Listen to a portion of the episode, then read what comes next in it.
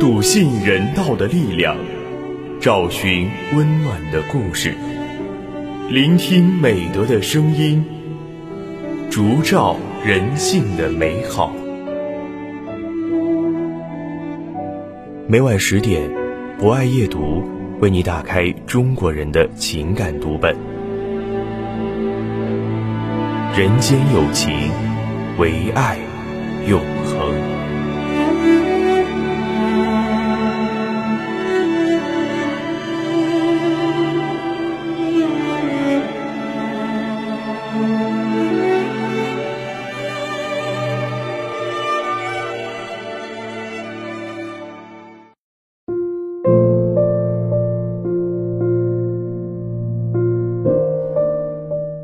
大家晚上好，欢迎收听今晚的博爱夜读，我是今天的主播木林。在今晚的节目中，将为大家推荐由李笑撰写的文章《早起看人间》。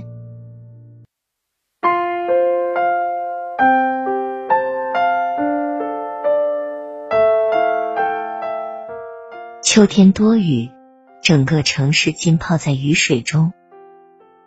有天凌晨，我早早醒来，还不到五点，打开微信，发现还有比我醒得更早的，已经在发朋友圈了。比如开长途货车的老刘，他的朋友圈是这样的：把车灯打开，一束亮光划破黑沉沉的夜空，朦胧的群山还在酣睡之中。我给老刘点了一个赞。又觉得太形式了，于是加了点评，说道：“刘哥辛苦了，早安。”老刘私信回复我说道：“凌晨四点就起床发车了，拉着货正从贵州的山路上赶回来，停下车在朋友圈里给亲友们道上一声平安。末了还问候我道：‘兄弟啊，喊你睡前喝一杯牛奶有助睡眠，你喝了吗？’”那个秋凉的早晨，听到老刘这样一声问候，心头一暖。窗外的雨声落在心里，转瞬就成了悦耳的音符。老何高额挺鼻秃顶，目光优良，看起来有些阴沉，其实是个热心肠。那年我买房，接连找了几个朋友借钱。都遭到客气的拒绝。有天上午，老何戴着一顶电影里地下工作者式的帽子，推开我的办公室，见没有旁人，哗的一下打开裹着的报纸，里面捆着一叠钱。老何拍着我的肩膀说：“我说你啊，怎么不说一声呢？这些钱借给你买房子。”原来。老何从别人那里知道我急用钱，从银行取了十万元，主动借给我。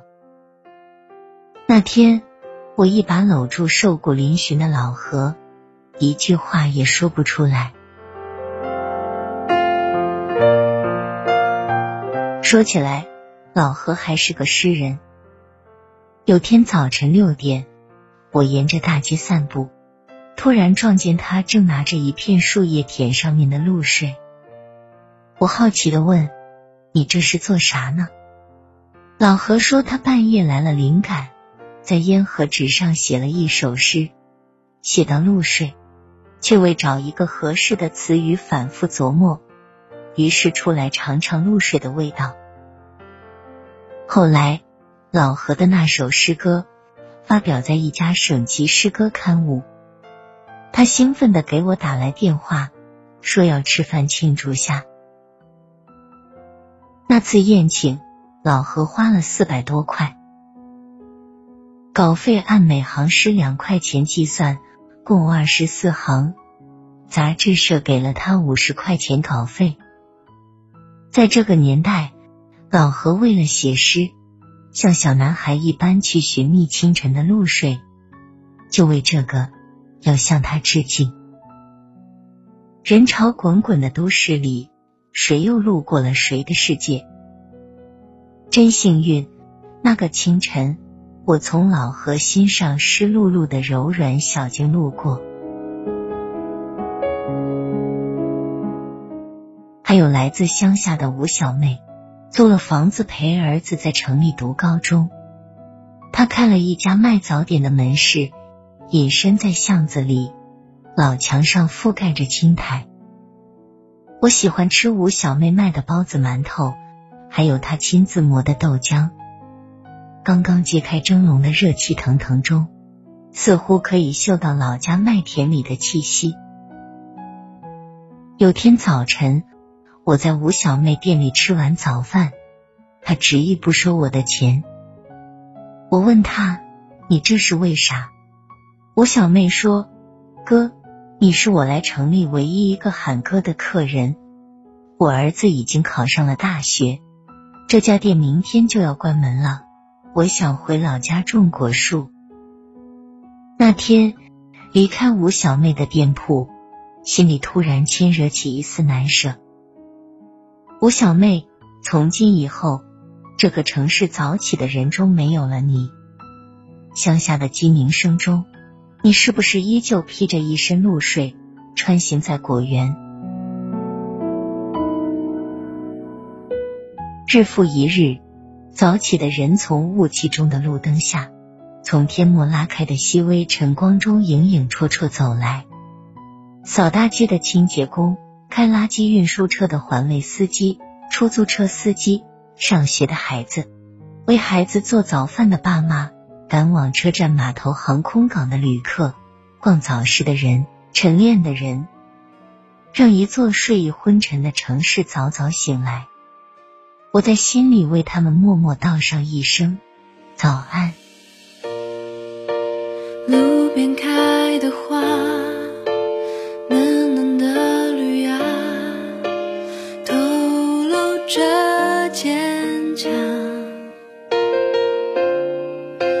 像我一样倔强，等着那一束光芒。没有太多话，太多的想法，还不断长大。为了理想。